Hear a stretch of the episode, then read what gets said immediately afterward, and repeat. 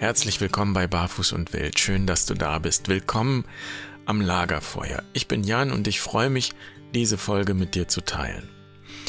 Wir Menschen sind Rudeltiere und wir können nicht alleine leben. Und deshalb ist Einsamkeit auch nicht bloß so ein kleines Wehwehchen, es ist ein großes Problem. Und es ist auch ein Grundproblem des Lebens. Denn um uns nicht einsam zu fühlen, tun wir so gut wie alles. Wir strengen uns furchtbar an, um die Bedingungen zu erfüllen, die nötig sind, um irgendwo dazuzugehören. Wir versuchen erfolgreich zu sein, besonders gut auszusehen, bestimmte Dinge zu besitzen, an denen man unseren Status erkennt, Klamotten, Autos, was weiß ich. Und die Gemeinschaft, die dann entsteht, ist immer eine exklusive Gemeinschaft. Denn sie definiert sich darüber, dass sie alle ausschließt, die die Bedingungen nicht erfüllen. Und genau das ist der Grund, warum ich Franziskaner geworden bin. Ich war und bin fasziniert von Franz von Assisi und seiner radikalen Nicht-Exklusivität. Er küsst die Aussätzigen, die vor die Tore der Stadt gekehrt worden waren. Er hat geradezu einen Hang zu allem Unperfekten, zu allem, was die Bedingungen nicht erfüllt und was eigentlich nicht dazugehören darf. Und letztlich ist es auch das, was ich für den Kern des Christentums halte, dass es vom Ursprung her radikal nicht exklusiv ist, dass alle dazugehörten, Männer, Frauen, freie Sklaven, es gab keine Statusgrenzen. Und so könnte man ja auch die Bezeichnung katholisch verstehen, vom griechischen Wort katholikos, allumfassend. Und darin steckt das Wort holos, ganz, vollständig und so weiter. Bekanntlich sieht die Wirklichkeit anders aus und das Christentum ist längst nicht mehr katholisch in diesem Sinne. Und es hat viele Jahre gedauert, bis ich das gefunden habe, was ich gesucht habe. Diese Erfahrung von nicht exklusiver Gemeinschaft. Und davon möchte ich dir heute erzählen und dich mitnehmen auf einen Spaziergang in die Natur hier bei uns in die Rheinauen. Schön, dass du dabei bist.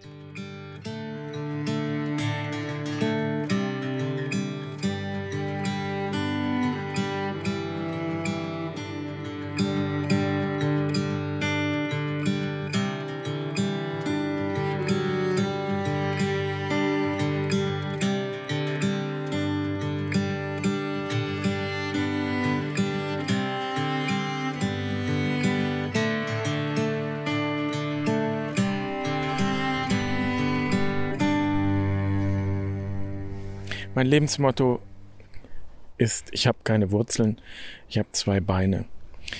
Meine Mutter ist Slowakin, mein Vater ist Brasilianer. Ich bin in Deutschland geboren. Ich bin also ein reinrassiger Mischling. Und dann bin ich ja auch noch das, was man ein Adoptivkind nennt. Als ich zwei Jahre alt war, ist mein leiblicher Vater gestorben. Meine Mutter hat wieder geheiratet.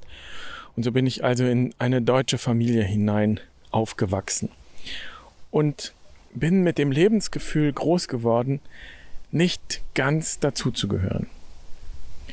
Und das hat wahrscheinlich gar nicht viel mit meiner Familie zu tun, sondern schlicht und ergreifend mit den Umständen, die eben so waren, wie sie waren. Dieses ganze Chaos und Durcheinander, das hat in mir eben dieses Gefühl hinterlassen. Ich gehöre nicht ganz dazu. Und hat vielleicht auch das Gefühl verstärkt, ich muss was tun, um dazugehören zu können. Und eben die Frage, wo gehöre ich eigentlich hin, wo gehöre ich ganz dazu? Und ich würde sagen, dass viele, viele Jahre meines Lebens genau von dieser Suche geprägt waren, wo ist eine Gemeinschaft, in der ich mich ganz zugehörig fühlen kann. Und die Sehnsucht ist nicht gestillt worden. Ich habe keine Gemeinschaft gefunden, die meinen Hunger hätte stillen können. Und vermutlich liegt auch das nicht an den Gemeinschaften, in denen ich mich bewegt habe, in den Gruppen, sondern an mir. Weil eben in mir diese Überzeugung stark war, nicht dazuzugehören. Und wenn ich jetzt zurückschaue, dann merke ich, dass viele Dinge, die ich getan habe, ja wahrscheinlich genau davon motiviert waren.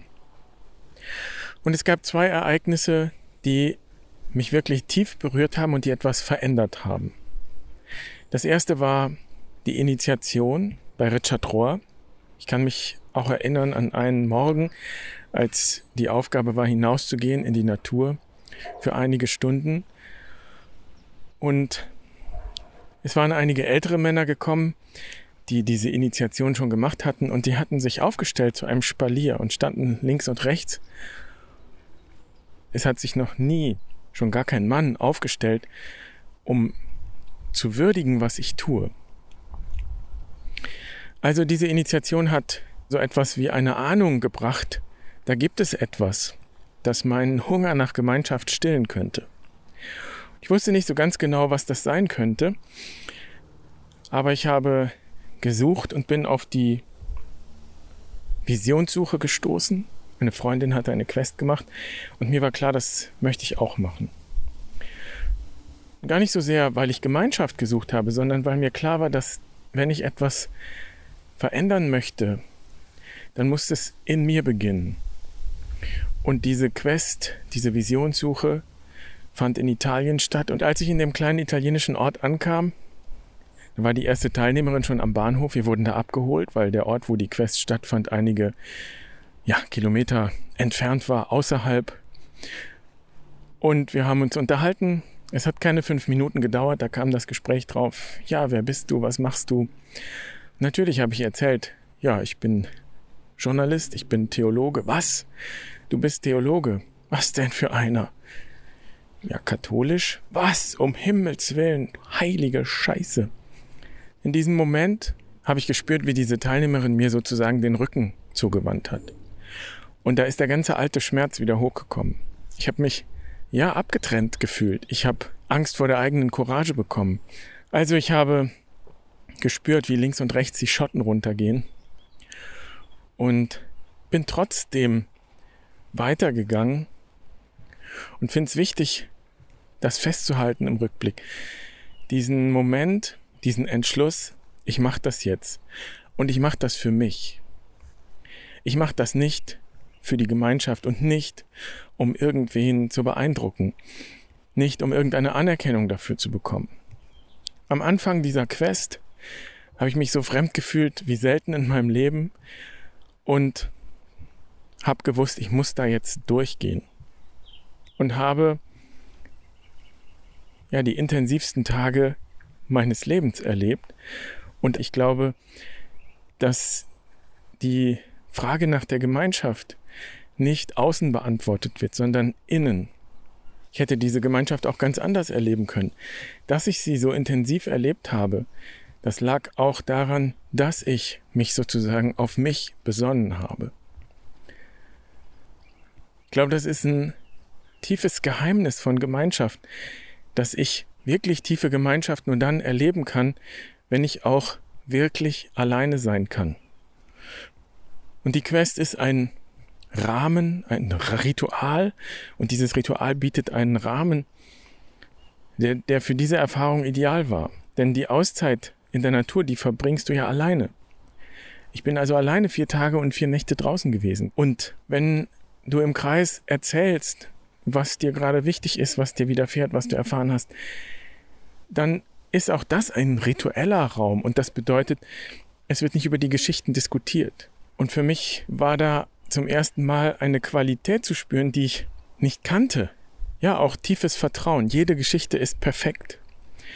Alles ist da, alles alles liegt zur Verfügung. Wir brauchen es nur ergreifen. Und in diesem Rahmen, das ist auch sehr spannend, hat sich auch die Beziehung zu dieser Teilnehmerin verändert.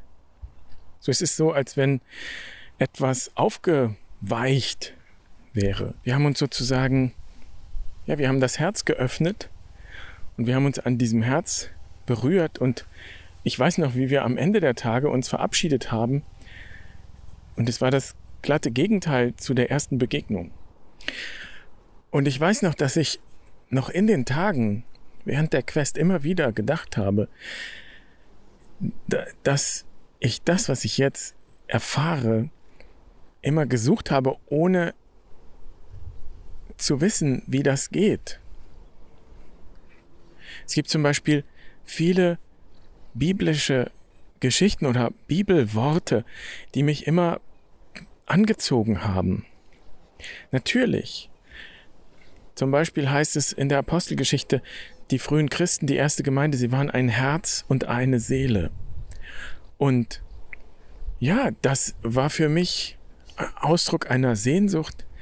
Und in der Quest habe ich gedacht, ja, jetzt habe ich das geschmeckt. Jetzt habe ich das am eigenen Leib erfahren, mit eigenen Augen gesehen, was das bedeuten kann, ein Herz und eine Seele sein.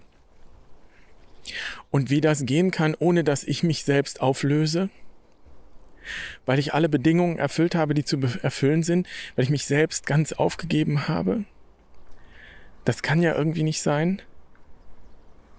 Oder indem ich allen alles bestimmt habe und sage, so, nur wenn du so und so und so bist, kannst du dazugehören, dann sind wir ein Herz und eine Seele. Denn das wäre ja eine exklusive Gemeinschaft. So. Also wie kann eine Gemeinschaft aussehen, die so grundlegend ist und so tief, dass sie nicht exklusiv ist, radikal nicht exklusiv. Und es gibt eine Geschichte, die deutlich macht, was echte und tiefe Gemeinschaft ist und sein kann. Und das ist die Geschichte von der Brotvermehrung. Und jetzt interessiert mich nichts, hat mich auch noch nie interessiert, was da tatsächlich vorgefallen ist. Ich glaube nicht, dass es eine Geschichte ist, die ein Mirakel erzählen will, dass Jesus aus drei Broten 3000 Brote gemacht hat. Wem hilft denn das? Und wann sollten wir sowas je erfahren? Ich, das ist nicht das, was mir die Geschichte erzählt. Und das ist auch nichts, auf das ich hoffen kann. Und ganz ehrlich, ich lebe in einer Welt, ich habe so viel Brot, ähm, wie ich nur haben will. Das Brot ist nicht mein Problem. Ich habe einen anderen Hunger. Ich habe einen tiefen Hunger nach Verbundenheit. Und die Geschichte geht so, dass Jesus sich zurückzieht an einen einsamen Ort und die Leute folgen ihm.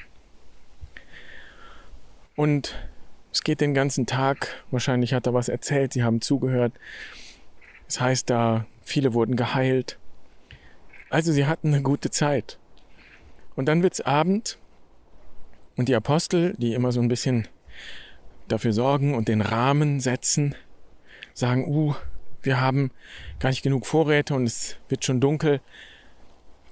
Jesus soll doch bitte die Leute jetzt wegschicken in die Dörfer, damit sie sich was zu essen kaufen. Und Jesus sagt, das ist doch gar nicht nötig, gebt ihr ihnen zu essen. Und die Apostel sind einigermaßen verwirrt und sagen, ja, wir haben nur fünf Brote und zwei Fische. Wie soll das funktionieren?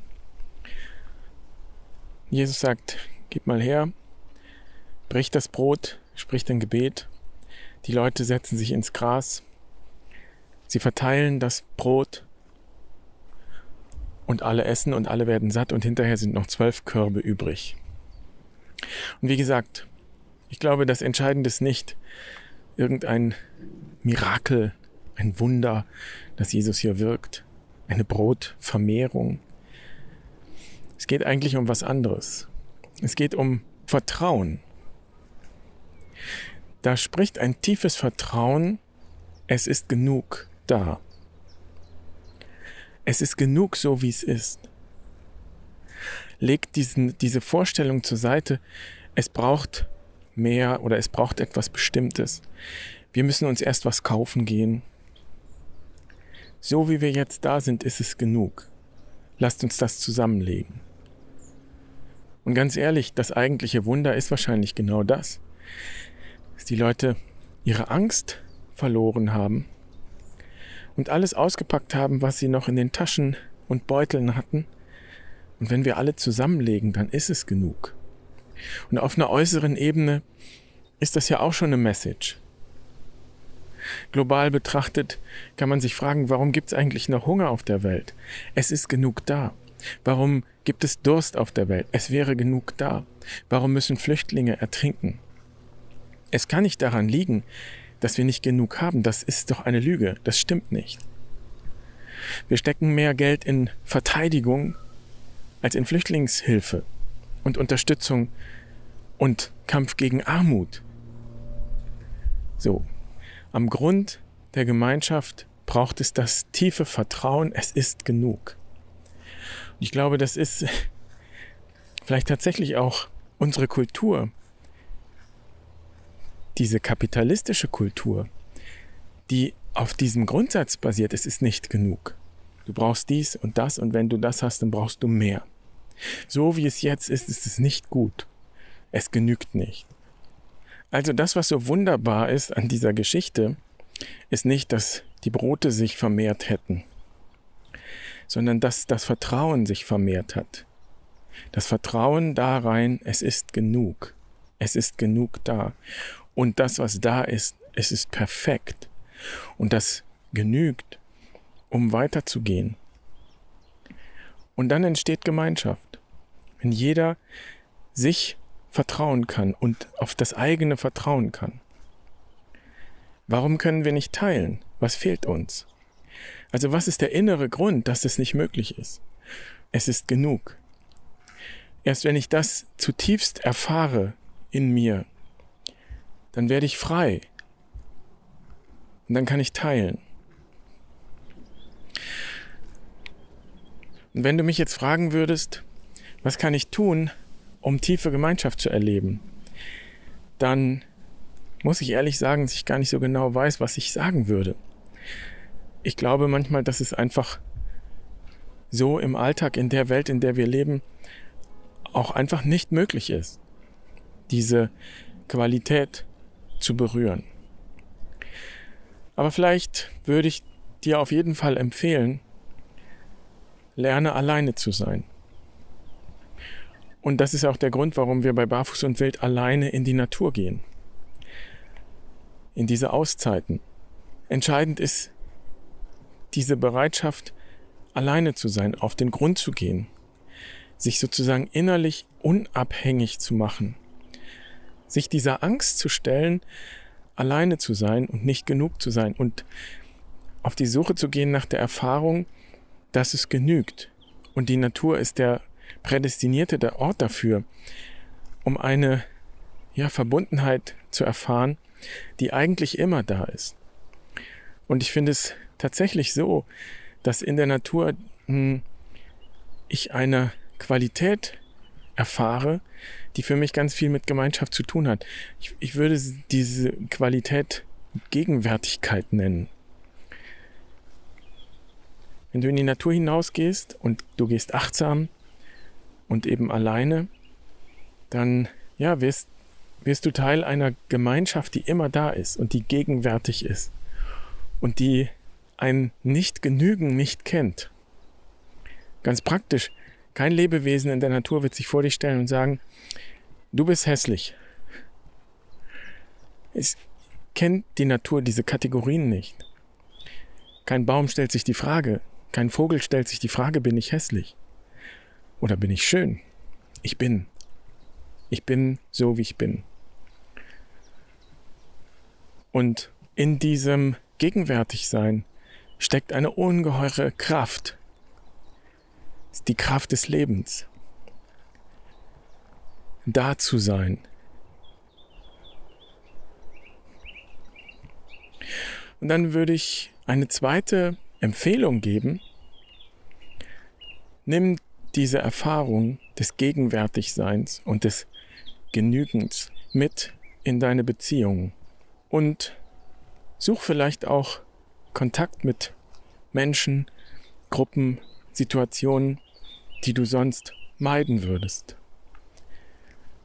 Nicht krampfhaft, aber als Forschungsprojekt. Was passiert, wenn ich da bleibe? Was passiert, wenn ich meine Urteile zur Seite stelle zunächst einmal und einer Situation, einem Menschen, einer Gruppe eine Chance gebe? Und bei mir bleibe Oft habe ich das gedacht in Vereinen, in Gruppen, wo es unterschiedliche Auffassungen gibt. Und ganz ehrlich, wir sind ja nicht alle gleich, sondern wir haben unterschiedliche Auffassungen. Und wie oft habe ich erlebt, dass Leute gekränkt alles stehen und liegen gelassen haben, weil sie die Dinge anders sehen. Und damit ist ja niemandem geholfen. Was wäre also, wenn ich da bleibe und meinen Platz suche? Da bleiben heißt ja nicht, dass ich alles tun muss. Ich muss auch nicht alles tun, was andere von mir erwarten. Aber ich kann da bleiben. Gegenwärtig sein heißt auch sich zumuten. Und ein letzter Punkt wäre, such dir Gleichgesinnte. Es gibt die auf jeden Fall. Und meine Erfahrung ist, dass die auch zu finden sind. Erstaunlicherweise ist nach der Quest und eben in den letzten Jahren auch mit Barfuß und Wild für mich ganz viel wahr geworden, was ich mir immer gewünscht habe. Wir haben hier jeden Monat ein Treffen im Grunde mit einer Mannergruppe. Wer die Eremos-Wochen mitgemacht hat, weiß, was eine Mannergruppe ist. Das sind also Menschen, die auf dem Weg sind und sich treffen, um sich auszutauschen. Und ich habe mir das immer gewünscht. Und wahrscheinlich war genau das das Problem, dass ich mir das so sehr gewünscht habe, dass ich eigentlich die anderen für meinen Wunsch sozusagen gebraucht habe. Und das spürt ein Mensch, ob er gebraucht wird oder ob er da sein kann, so wie er eben ist. Ob Raum da ist. Und such dir Gleichgesinnte heißt auch, schaffe Raum für Gleichgesinnte. Du kannst ja niemanden an die Leine nehmen und irgendwo hinzerren. Das funktioniert nicht. Ich spreche aus Erfahrung. Das willst du auch nicht. Das ist auch nur enttäuschend. Aber umgekehrt, wenn du Raum schaffst und nicht unbedingt etwas erwartest, dann passieren tatsächlich manchmal auch kleine Wunder. Und es heißt ja im Evangelium auch nicht, wo 200 oder 300 in meinem Namen versammelt sind, sondern wo zwei oder drei. Mehr braucht es gar nicht manchmal. Wenn dann keiner kommt oder wenn jemand wieder geht, dann ist das kein Todesurteil, sondern dann ist es so. Einsam bin ich nur, wenn ich nicht allein sein kann.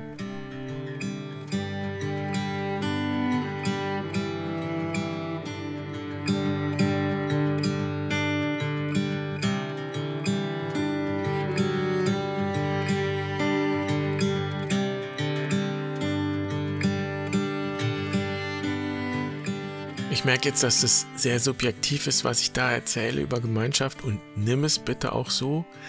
Aber vielleicht kannst du etwas damit anfangen oder es spiegeln sich eigene Erfahrungen darin wieder, dann würde ich mich riesig freuen über einen Kommentar.